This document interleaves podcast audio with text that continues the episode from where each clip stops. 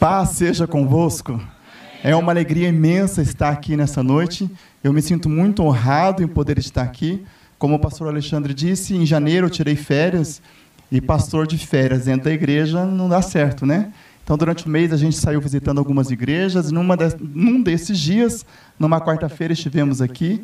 Foi uma noite muito abençoada. Eu me lembro que o pastor Alexandre estava pregando. Eu me lembro que esse rapaz com a esposa estava louvando a Deus. E nós saímos aqui impactados pela presença de Deus que se moveu neste lugar naquela noite. Eu já ministrei nessa igreja há uns 20 anos atrás. É, uma irmã que eu acho que não congrega mais aqui, uma Juliana, que me trouxe. E nós ministramos aqui já faz muito tempo, acho que talvez ninguém se recorde mais de mim, mais de 20 anos. Minha mãe já ministrou aqui por duas vezes num culto que vocês tinham ou têm, chamado Tarde da Bênção, não sei se ainda tem esse culto. E a gente sempre sentiu muita alegria em estar aqui, em ter comunhão com os irmãos. É mais um pedacinho do corpo de Cristo. E eu percebo que o Espírito Santo tem liberdade neste lugar, né? A gente percebe que neste lugar o Espírito Santo age com poder, com liberdade. Eu queria que você ficasse à vontade para que o Espírito de Deus pudesse agir neste lugar. Amém? Dá uma olhada para essa pessoa tão bonita que está perto de você e diga assim: fique à vontade para que o Espírito Santo haja na sua vida. Deixa eu apresentar já, porque o pastor disse que eu tenho até nove e meia. Eu vou ter que correr aqui, mas vamos lá. Fique em pé, por favor. Aquela ali é a pastora Paula, minha esposa. Aquele ali é o caçulinha. O Eric Rafael, meu filho. Fique em pé, filho, por favor. Ele não é tímido assim, irmãos. Não é. Eu, a professora estava conversando comigo sobre ele e eu disse assim para ela, ela disse, ele parece um anjo. Eu disse, dormindo. Dormindo é um anjo. E aquela ali é minha primogênita, minha filha, Débora, canta, toca teclado, toca violão. Um presente de Deus para a minha vida, amém? Essa é minha família, nós estamos felizes, né, família, de estarmos aqui nessa noite. Amém, povo de Deus? Eu queria convidar você a ficar em pé, por favor. Você pode fazer isso? Você já vai se assentar. Glória a Deus. Glória a Deus. Eu estou com uma Bíblia bem velhinha aqui, mas é a minha preferida. Toda rasgada, mas eu gosto muito de usar essa Bíblia aqui. Na segunda-feira eu comprei uma Bíblia nova, mas eu gosto dessa aqui. Queria que você virasse o seu rosto para o alto. Você pode fazer isso agora? Vira a tua face para o alto. Deixa Deus olhar a tua face agora. Amém? Eu aprendi uma coisa com a pastora Geralda que ela me ensinou que quando nós vamos aplaudir o Senhor, é bonito levantar as mãos acima do nariz, com a cabeça levantada, com um sorriso nos lábios e muito glória a Deus na língua. Aplaudir e glorificar o Senhor. Vamos fazer isso? Por um minuto você pode fazer isso com a cabeça levantada, mão acima do nariz, bater palmas a Jesus e glorificar a Ele.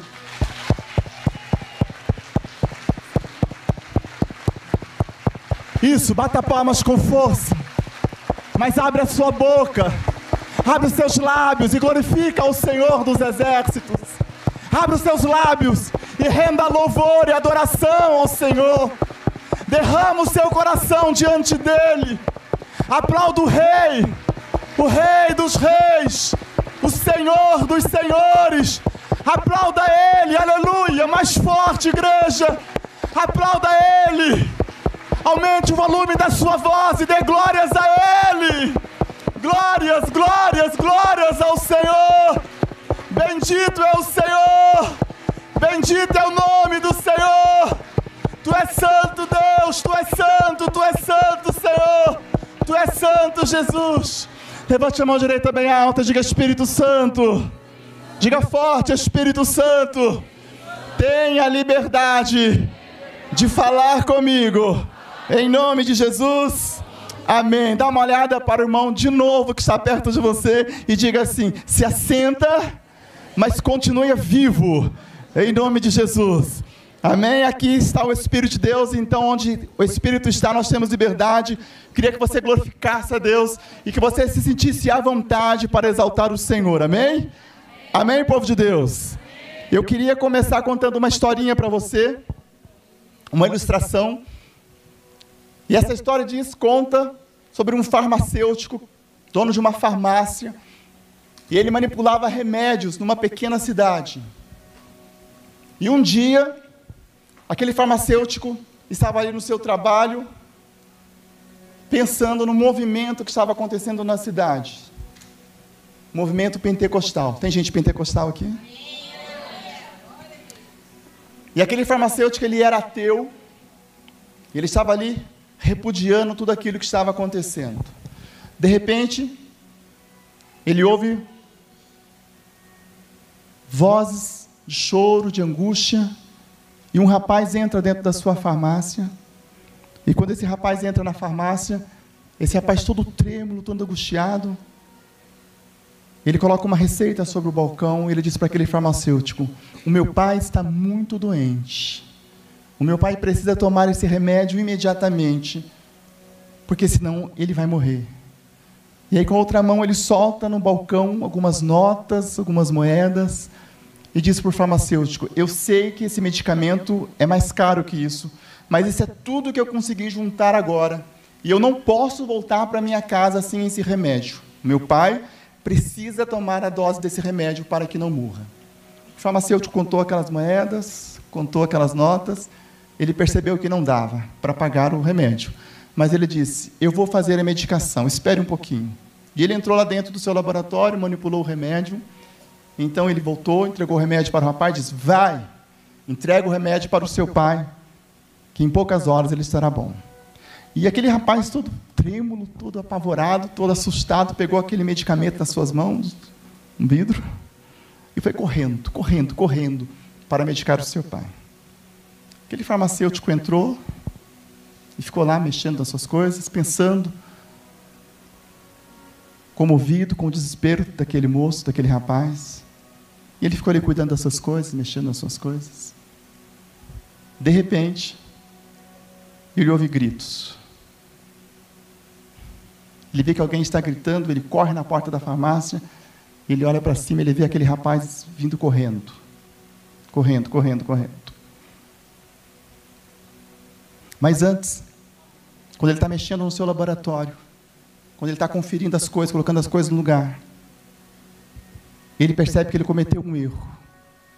Que ele manipulou aquele remédio errado e que provavelmente, se aquele homem tomasse aquele remédio, o remédio não ia fazer efeito. E aquele homem ia morrer. Aí quando ele ouve aqueles gritos, ele sai na porta e vê o rapaz vindo. Ele fica angustiado, ele fica desesperado, ele pensa: tomou o remédio, o pai tomou o remédio e certamente o pai dele morreu. Enquanto aquele rapaz vem descendo a rua correndo, ele levanta os olhos para o céu, aquele farmacêutico ateu, levanta os olhos para o céu e diz assim: Olha, Deus, eu nunca acreditei na sua existência. Mas se você existe, que o desespero desse rapaz agora não é porque deixou o pai morto em casa, porque eu errei a medicação. Mas que de alguma forma o Senhor tenha impedido o pai dele de tomar esse remédio. E ele fica ansioso esperando aquele rapaz que vinha de longe gritando e chorando. Quando o rapaz chega, o rapaz se prostra aos, de joelho aos, aos pés do farmacêutico. Ele diz assim: Olha, tenha compaixão de nós. Eu estava tão desesperado para medicar o meu pai. Eu corri tanto que quando eu cheguei na calçada da minha casa, eu tropecei e caí. O remédio espedaçou no chão. E meu pai não pôde beber nenhuma gota do remédio. O farmacêutico deu um suspiro aliviado. Ele levantou o rapaz que estava ajoelhado, olhou nos olhos do rapaz e disse: Deus existe. E o rapaz apavorado disse: Mas eu não tenho mais dinheiro. E agora? Tenha compaixão de nós, faça esse remédio para nós e quando eu puder eu volto aqui e te pago. O farmacêutico disse assim: Deus existe. Eu vou manipular novamente o remédio e isso não vai te custar nada.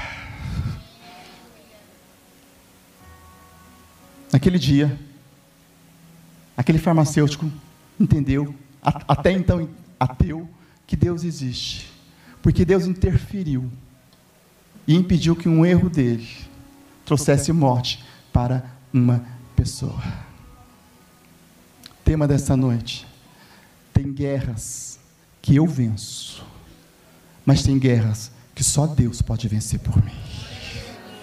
Você pode dizer isso? Tem guerras que eu venço, mas tem guerras que só Deus só a interferência de Deus pode vencer por mim. Eu não sei se você gosta de conversar com o irmão que está ao seu lado, gosta? Gosta? Então diga assim para ele: tem guerras que você vence, mas tem guerras que só Deus poderá vencer por você. Quando nós precisamos da interferência de Deus, eu chamo isso de milagre. Quando não há nada que eu possa fazer, quando não há nada que eu possa remediar, consertar, quando todas as minhas possibilidades, quando todas as minhas tentativas são insuficientes para fazer algo, para realizar algo, somente uma interferência de Deus pode fazer, eu chamo isso de milagre. Mas o milagre acontece quando nós criamos um ambiente propício para isso.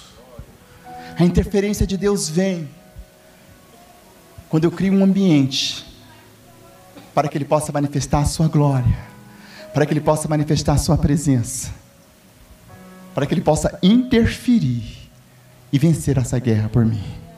Evangelho de Marcos, capítulo 9, por favor. Eu não sei se vocês vão colocar aqui isso, se eu aguardo vocês aí. Evangelho de Marcos, capítulo 9, versículo 21. Posso ler?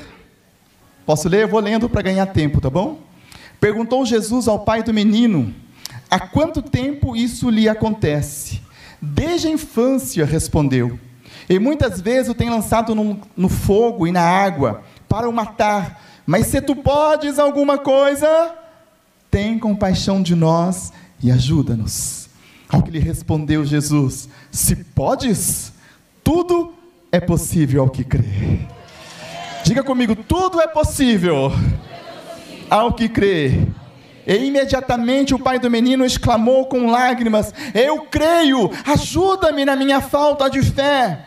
Vendo Jesus que a multidão concorria, repreendeu o espírito imundo, dizendo-lhe: Espírito mudo e surdo, eu te ordeno, sai desse jovem e nunca mais volte a ele. E ele, clamando, agitando, muito saiu, deixando como se estivesse morto, ao ponto de muitos dizerem, disserem: morreu. Mas Jesus, tomando-o pela mão, ergueu e o levantou, e ele então se levantou.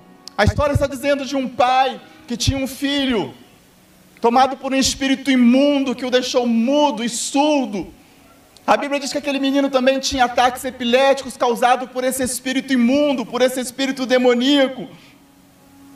E o versículo 21, aquele homem narra para Jesus que isso acontecia há muito tempo, desde a infância.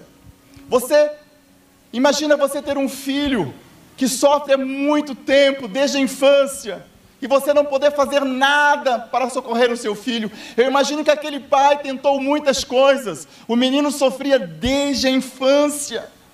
Eu imagino que aquele pai tentou de muitas maneiras diversas e diferentes socorrer o seu filho e ele não conseguiu até que ele encontrou com Jesus.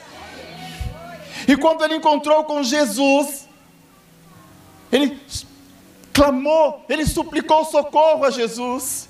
Se você pode alguma coisa, nos socorra. Se você pode alguma coisa, liberte o meu filho, cure o meu filho.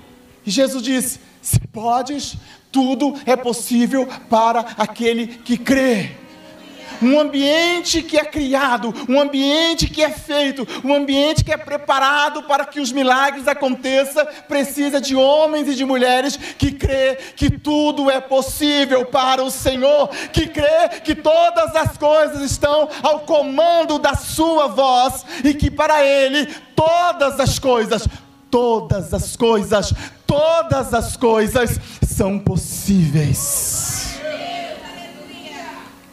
Bíblia diz que aquele homem, ele exclama com lágrimas: Eu creio, me ajuda na minha falta de fé. Está criado ali um ambiente para que Jesus possa interferir. E Jesus interfere. E aquele menino é liberto. Aquele menino é curado.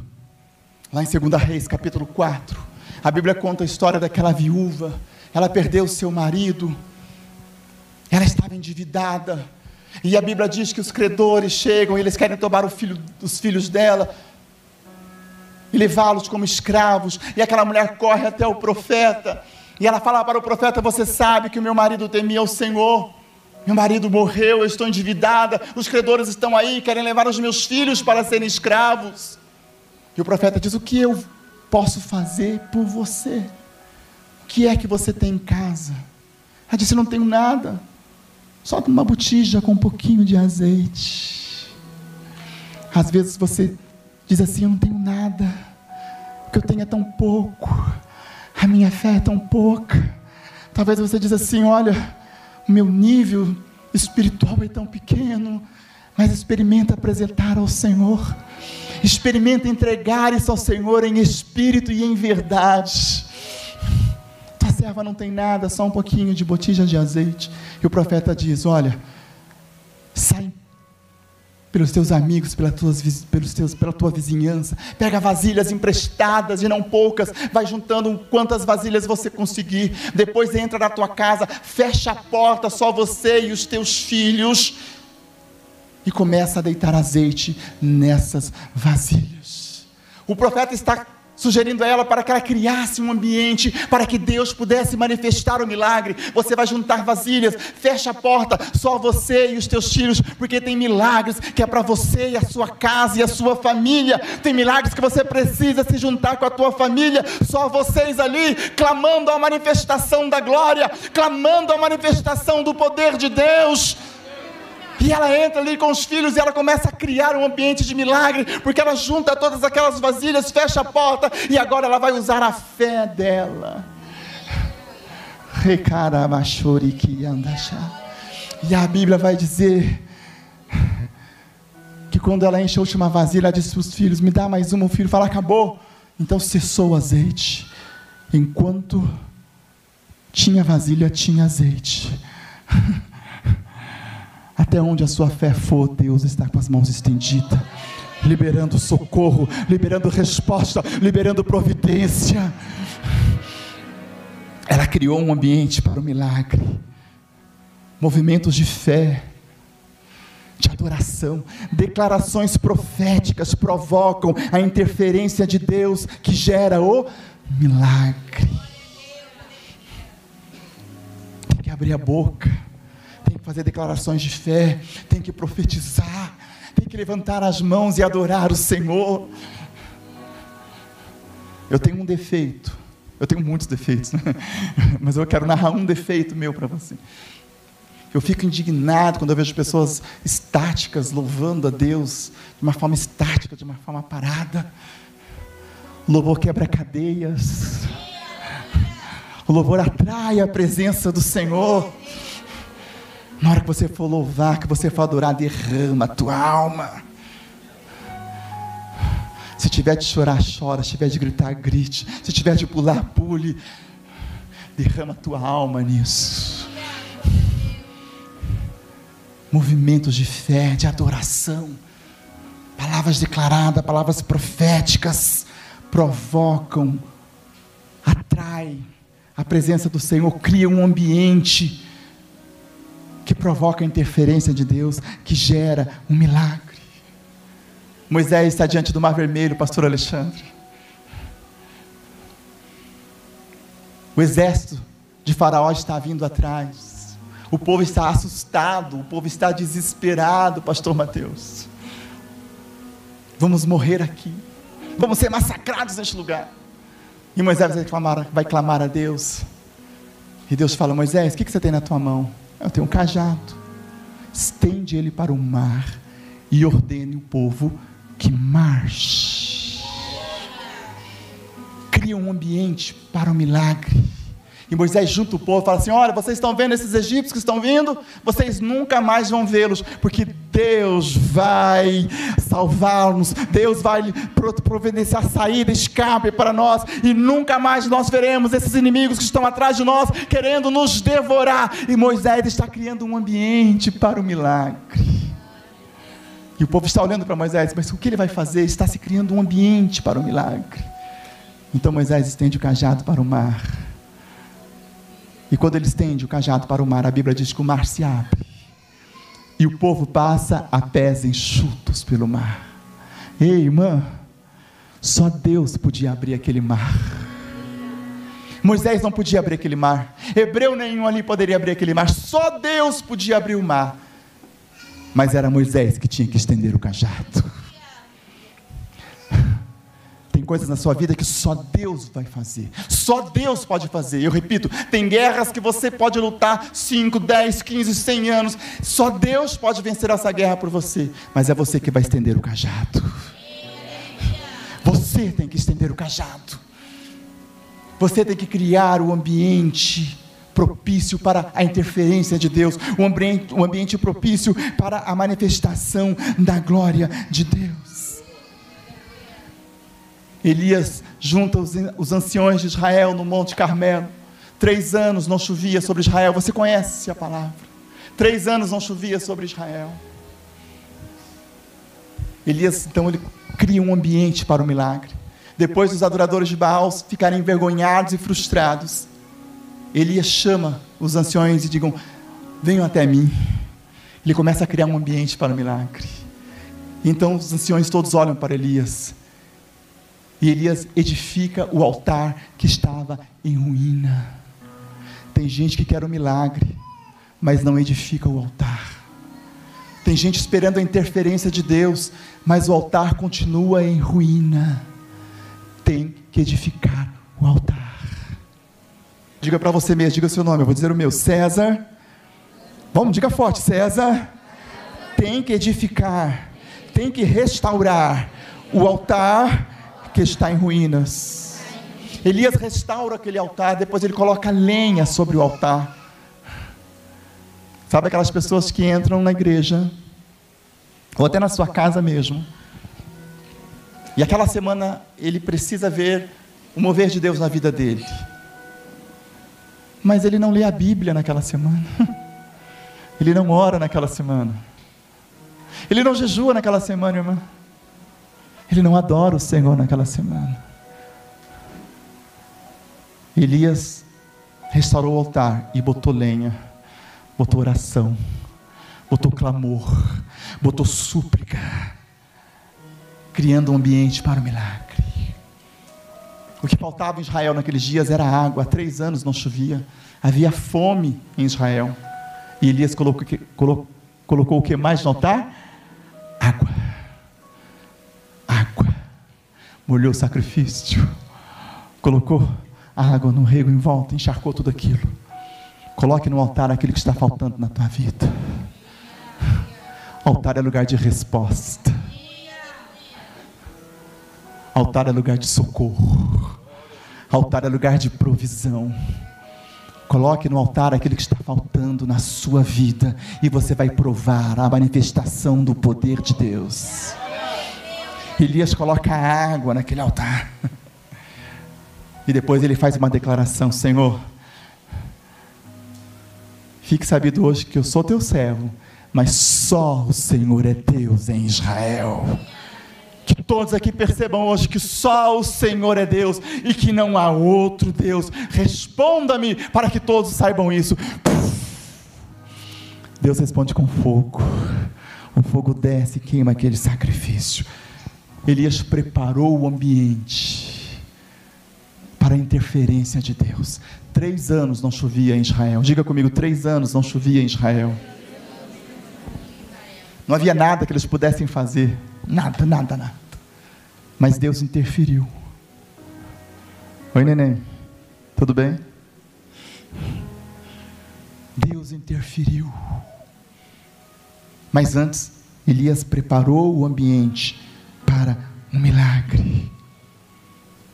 A Bíblia vai dizer lá em Marcos capítulo 5 que um chefe da sinagoga deixou a sua filha doente em casa, ele foi até Jesus pedir socorro. E quando ele consegue chegar até Jesus, Jesus estava no meio de uma grande multidão, onde aquela mulher que sofria de hemorragia, né? Estava ali sendo socorrida pelo Senhor.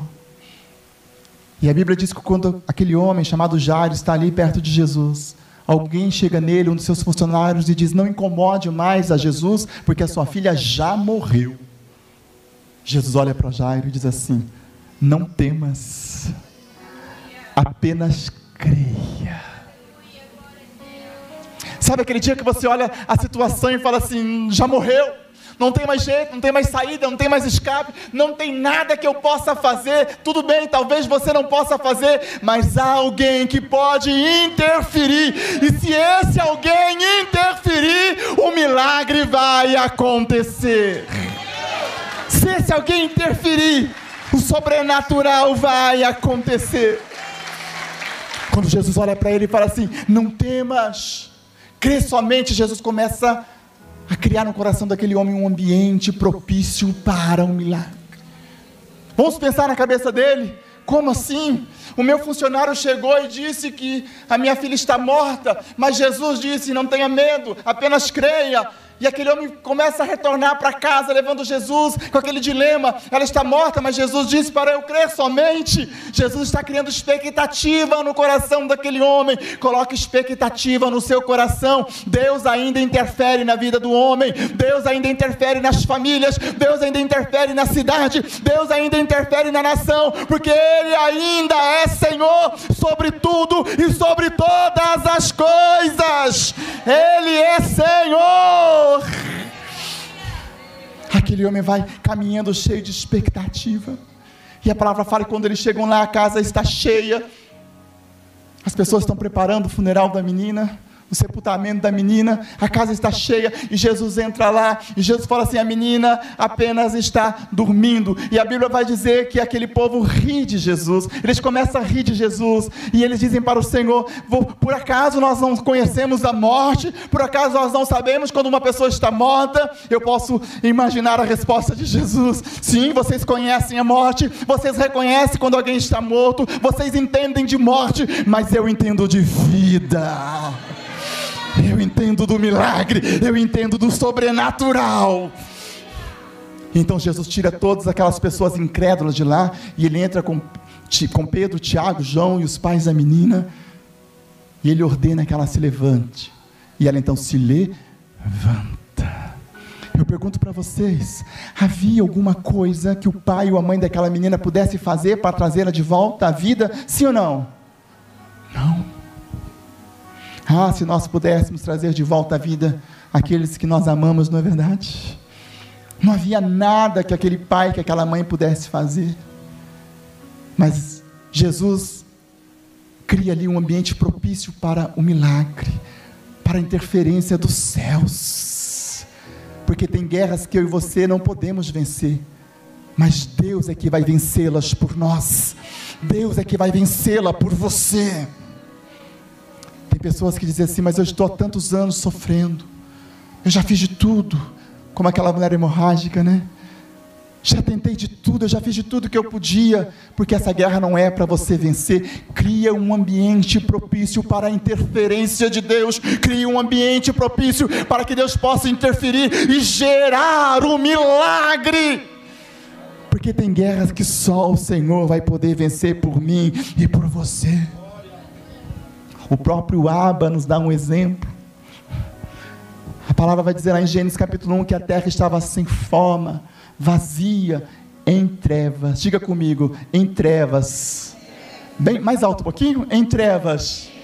Sem forma e vazia. Mas o Espírito de Deus pairava sobre a face das águas. A terra estava sem forma, vazia, em trevas. Mas o Espírito de Deus estava ali, cubando a terra, preparando a terra, criando um ambiente propício para a interferência de Deus, criando um ambiente propício para o milagre. Então o Pai chega lá, o Pai, o Filho, o Espírito Santo, e ele diz: haja luz, e houve E a terra que outrora estava em trevas, agora tem luz. a terra que outrora estava sem forma, ele vai moldando a terra e agora ela tem forma. A terra que outrora estava vazia, agora tem os peixes, os pássaros, os répteis, tem o homem. Criou o Pai, criou um ambiente propício, deixou o Espírito Santo ali incubando a terra, preparando a terra. Que eu quero te dizer nessa noite, pelo Espírito de Deus, é que essa guerra que você está passando, sabe essa guerra? Que você não sabe como vai vencê-la, porque você já fez tudo o que você podia. Eu venho dizer a você nesta noite, pelo Espírito de Deus, que essa guerra não é tua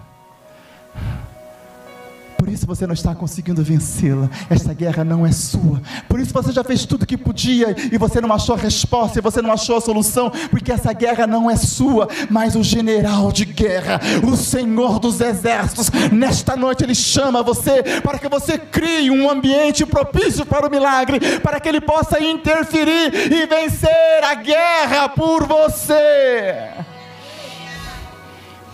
Porque aquilo que o homem não pode fazer, Deus pode fazer. Lá em Provérbios 18, 21, a palavra diz que há poder nas nossas palavras. Que nós comemos do fruto das nossas palavras. Aí eu pergunto: do que você tem se alimentado? Hã? Nós comemos do fruto das nossas palavras. Nós comemos do, do, do, fruto, o fruto daquilo que nós liberamos, daquilo que nós falamos gera um fruto e nós nos alimentamos deste fruto. O que é que você tem liberado? Não tem jeito. É difícil. Não tem como. O pastor Alexandre já orou por mim, o pastor Mateus já orou por mim, o pastor Jefferson já orou por mim, o pastor, pastor, o pastor, o pastor, o pastor, o pastor. Não tem jeito. Eu já jejuei, eu já fiz jejum, já fiz campanha. Não tem jeito, não tem jeito, não tem jeito. Mude as suas palavras. Mude os frutos que vão te alimentar. Começa a liberar palavras proféticas, palavras de fé, palavras de esperança, porque eu digo para você: a esperança. Talvez você olhou para uma determinada situação e você disse: não há nada mais a ser feito. Eu digo para você: há esperança. Cria um ambiente para o milagre. A Bíblia vai dizer que Moisés envia 12 espias para espiarem a terra. E Moisés fica aguardando um relatório deles. E quando eles voltam, há dois relatórios diferentes. Dez traz um relatório de fracasso, dez traz um relatório de derrota, dez traz um relatório de destruição. Não tem como. A cidade é fortemente rodeada por muralhas. Os seus habitantes são gigantes, soldados treinados. Não temos como tomar posse dessas cidades. Elas são como Deus disse, mana leite, mana mel, mas nós não temos como nos apossar dessa terra. E outros dois trazem um relatório diferente. Josué e Caleb disse: O Senhor disse que a terra é nossa, eia, subamos e possuímos a terra, porque o Senhor é conosco. Qual o relatório que você está prestando? Qual o relatório que você está trazendo? É de derrota? É difícil, não tem jeito não tem solução, não tem como resolver, não tem como melhorar, não tem como avançar. Não. Aqueles dez que trouxeram relatório de morte morreram no seu relatório de fracasso sem possuir a terra. Mas aqueles dois que trouxeram relatório de vitória viveram para possuir a terra que Deus lhes havia prometido.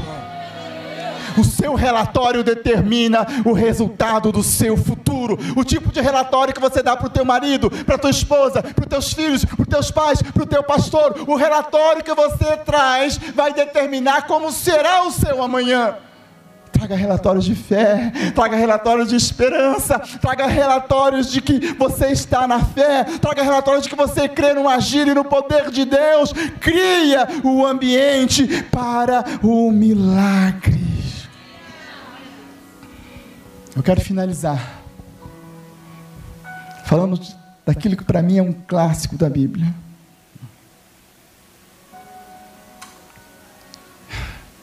Em alguns momentos, eu tenho dois hábitos quando as coisas não caminham muito bem. Normalmente, eu pego o meu violão, entro dentro do meu quarto e fico ali. E eu não saio dali enquanto eu não não, receber a resposta do Senhor. Ali eu fico cantando, adorando o Senhor, buscando o Senhor. E só saio dali quando eu sinto a paz do Espírito de Deus. Ou eu leio João capítulo 11. um clássico da palavra do Senhor. E eu quero finalizar com isso. A palavra diz que. Eu estou sem relógio aqui, eu estou no tempo, pastor, estou atrasado. A palavra vai dizer que Lázaro adoeceu. E Lázaro, com as suas irmãs Marta e Maria, eram amigos pessoais de Jesus. Tem amigo pessoal de Jesus aqui? Só? Tem amigos pessoais de Jesus aqui? Então eles as, as irmãs, diga assim, pega alguns amigos, alguns mensageiros, vai avisar Jesus que Lázaro está doente, para que ele venha curá-lo. Elas eram amigas pessoais de Jesus, elas conheciam o poder do Mestre, elas sabiam que com a interferência dele, Lázaro ficaria curado. Os mensageiros vão, chegam até Jesus, Marta e Maria nos enviou, porque Lázaro, seu amigo, está morto. E Jesus disse o que para os mensageiros? Volta e avisa para elas que essa enfermidade não é para a morte, é para a glória de Deus. Elas voltam, olha, Jesus mandou dizer que a enfermidade não é para a morte, é para a glória dele. Eu imagino que elas continuaram medicando um Lázaro, cuidando do Lázaro, mas Lázaro morreu. E quando Lázaro morreu, meu irmão, elas sepultaram Lázaro. Então Jesus, distante dali de Betânia, ele disse para os seus discípulos: Vamos para Betânia Vamos despertar Lázaro. Ele está dormindo, mas nós vamos despertá-lo. Os discípulos, Senhor, se está dormindo, está bem. Jesus fala: Ele morreu, mas eu vou ressuscitá-lo.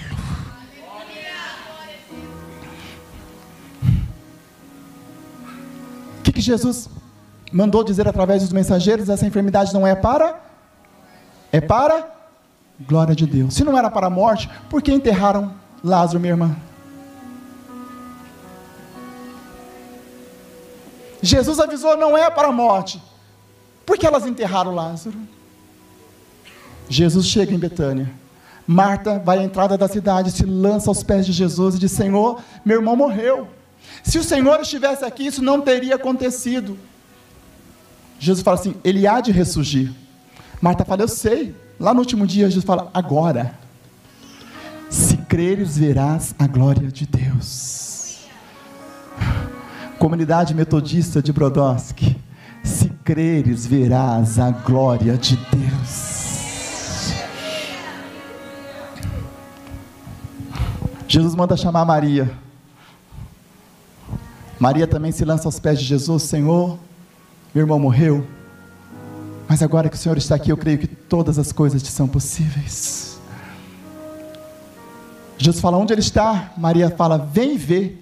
Maria levou Jesus para o problema. Marta falou do problema. Maria levou Jesus para o problema. Leva Jesus até o problema. Leva Jesus até a sua guerra. Leva Jesus até a sua dificuldade. Porque às vezes a gente fica murmurando, falando, falando, falando. Leva Jesus lá. Quando Jesus chega diante do sepulcro, ele olha os amigos de Marta, Maria, de Lázaro, todo mundo chorando. Jesus olha para um lado, estão chorando. Jesus olha para o outro lado, está chorando. Jesus olha para todo mundo chorando. Jesus fez o quê? Jesus? Jesus? Chorou. chorou. Todo mundo chorando, Jesus chorou. Mas quando Jesus levantou os olhos para o alto, ele ordenou o milagre: Lázaro, vem para fora que, que eu aprendo aqui? Por que, que eu gosto, nos meus momentos de dificuldades, me prender nesse texto? Porque quando você olha para os problemas que estão ao seu lado, você chora, mas se você olhar para o alto, você profetiza um milagre. Se você olhar para o alto, você crê na interferência de Deus. Se você olhar para o alto, você começa a produzir um ambiente para que Deus interfira e mude a situação. Jesus diz: tirem a pedra. Só Marta e Maria podia dar a ordem para tirar aquela pedra.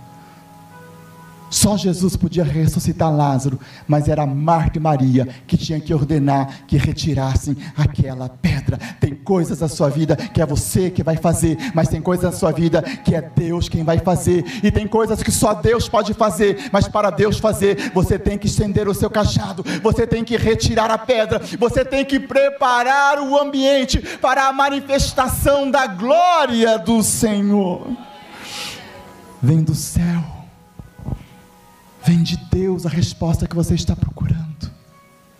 Você entendeu? Eu vou repetir. Vem dos céus. Vem de Deus. A resposta que você está esperando vem do alto. Não fica olhando para os lados tem gente chorando, tem gente reclamando, tem gente lamuriando, tem gente derrotada, tem gente que, que não crê, tem gente que não tem esperança. Quando Jesus tira a pedra, Marta diz: Não, já é de quatro dias, cheira mal.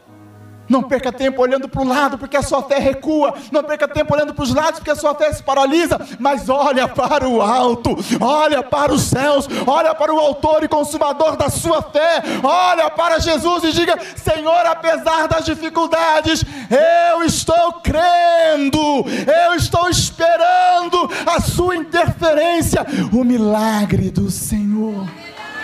Aleluia. Aleluia. Não sepulte aquilo que Deus quer que esteja vivo. Sepultaram Lázaro, quando Jesus havia dito: esta enfermidade não é para a morte. Não sepulte aquilo que Deus quer que esteja vivo. A despeito de todas as dificuldades, impossibilidades, complicações, não sepulte aquilo que Deus quer que você mantenha vivo. Eu estou falando de sonhos, eu estou falando de projetos, eu estou falando de ministérios, eu estou falando de dons, eu estou falando de esperança, eu estou falando de fé. Não sepulte aquilo que Deus quer que permaneça vivo. Ainda que olhando para os lados, você é convidado a chorar. O próprio Jesus olhou para os lados e chorou. Mas como Jesus, depois que você olhar para os lados e chorar, olhe para o alto e fale com o Pai. E chama à existência as coisas que ainda não existem, porque o nosso Deus é o Deus que chama à existência aquilo que não existe, pelo poder da Sua palavra. Haja luz. Haja luz. E ouve luz. Queria que você fechasse seus olhos no nome de Jesus.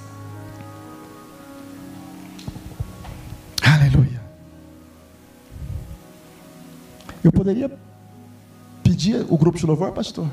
O grupo de louvor pode me ajudar, por favor? Ajudar o Mateus, por favor? Pastor Mateus. Feche seus olhos. Sabe?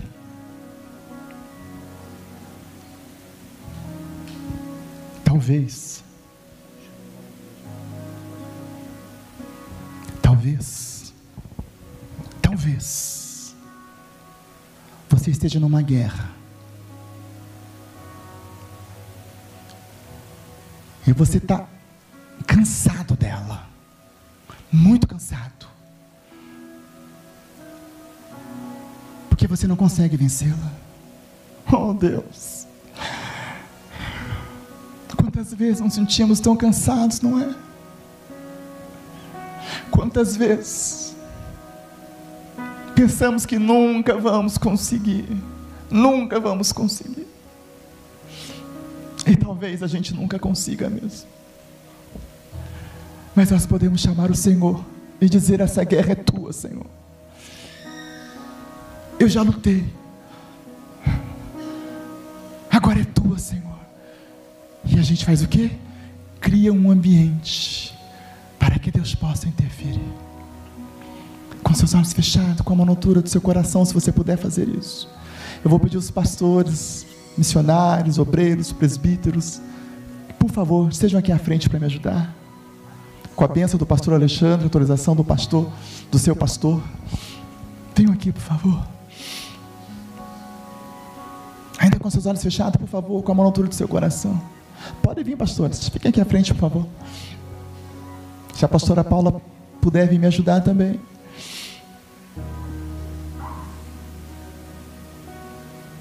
Talvez você diz assim, talvez, não sei mais o que fazer.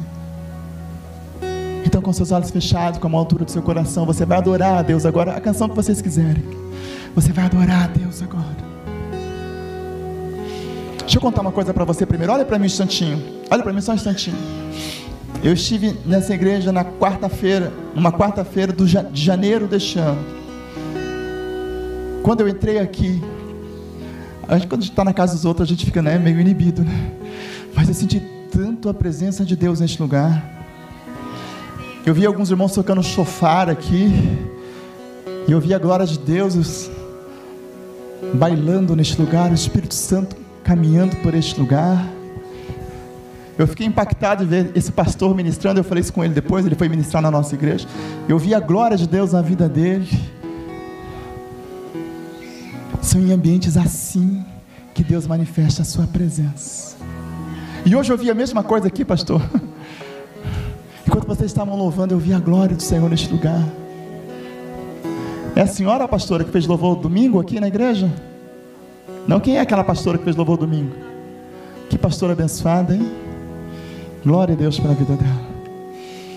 A glória de Deus está neste lugar, pastor. Alinha o seu coração com isso. E aí, depois que você cantar, depois que você adorar o Senhor, você vai sair do seu lugar, você vai vir aqui à frente a um desses pastores. Eles vão segurar suas mãos.